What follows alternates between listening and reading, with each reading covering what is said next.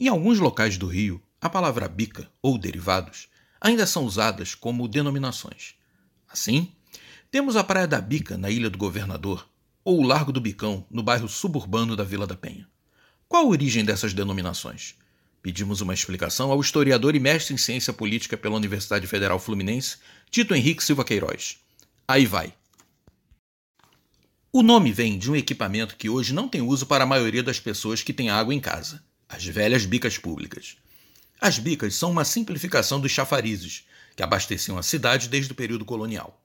Todo chafariz possuía um dado número de bicas, mas a partir do período imperial, o termo bica passa a se referir a um chafariz mais simples, que possui uma só saída.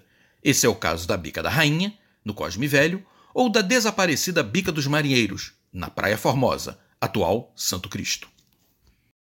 Com o aumento da população em meados do século XIX, o governo iniciou um projeto de construção de bicas em coluna, tanto nas áreas centrais quanto nas suburbanas e rurais, que duraria quase um século. Algumas dessas bicas públicas, algumas muito desfiguradas, quase irreconhecíveis, sobreviveram aqui ou ali. A Bica da Rainha é uma antiga fonte de origem colonial que ganhou fama ao ser frequentada por Dona Maria I à época do Reino Unido.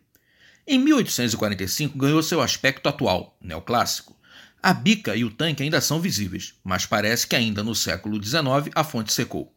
Ela deve ser vista como uma transição entre o antigo modelo de chafariz e os novos tipos de bica que surgiram daí em diante. Quando a bica do Outeiro da Glória foi feita, em 1851, havia 268 bicas espalhadas pela cidade. No ano seguinte, esse número subiria para 328. Essa é o único modelo daquela época que restou do que então era o novo modelo de bica em pilastras. Uma pilastra de guinés com uma placa e bacia de mármore com uma bica metálica, que provavelmente é original. Dito isso, é uma fonte seca. Nas décadas de 1870 e 1880, nos jardins públicos em estilo romântico, como no caso o Campo de Santana, um modelo mais sofisticado de bica foi colocado.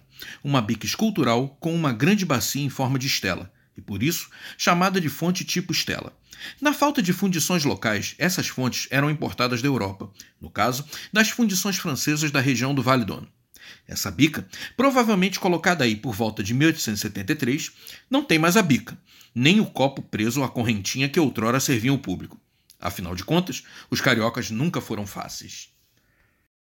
O modelo metálico também é visível na série de bicas que ainda existem na igreja de Nossa Senhora da Penha e colocadas ali na inauguração do novo templo, por volta de 1900. Há dois modelos. Uma coluna canelada sobre base quadrada, com a bacia e coroamento em forma de pinha, e uma bica que não é mais a original e uma coluna mais grossa com quatro bicas e duas bacias, e coroada por uma esfera. Das cerca de 10 bicas que ainda existem, metade talvez ainda funcione, só de uma bica. Essas bicas já eram fundidas em indústrias cariocas surgidas no final do século XIX, como a fundição americana e a fundição F. Lebré. De 1906, a Amurada de São Cristóvão tem um nicho aparentemente sem função hoje em dia, mas a bacia é suficiente para indicar que ali outrora havia uma bica pública. O escultor Belmiro de Almeida fez uma bica na forma inusitada de um pênis infantil, numa bica inaugurada em 1908 em plena Avenida Rio Branco e apelidada de Manequim, devido ao Manequim Peace, ou seja, garota urinar em Flamengo, uma bica existente em Bruxelas desde 1620. Embora em teoria ela tivesse mais a ver com o Flamengo, ela foi colocada em 1927 de frente à sede do Botafogo, tornando-se símbolo do clube. Mais ou menos na mesma época em que o manequinho era colocado no centro, uma bica mais simples, constituída por uma simples pilastra de pedra, era posta próxima à estação de Magno, em Madureira. A sua extrema simplicidade, sem uma bacia, apenas um buraco para o encanamento e a bica que não existe mais, demonstram seu caráter popular. Era só abrir a torneira e colocar o balde embaixo. Simples assim. Pintada em cores primárias, a bica de pedra de Guaratiba teria sido colocada por volta de 1913, quando a Inspetoria de Obras Públicas fez grandes obras de abastecimento na região. Tal como a da estação de Magno, em Madureira, ela é bem simples, porém traz uma bacia. A torneira também já desapareceu há tempos. Bom, agora você já sabe por que alguns locais do Rio de Janeiro têm na sua denominação o termo bica ou algum termo derivado desta mesma palavra. Este foi mais um podcast do grupo Rio de Janeiro em suas histórias e histórias. Até a próxima.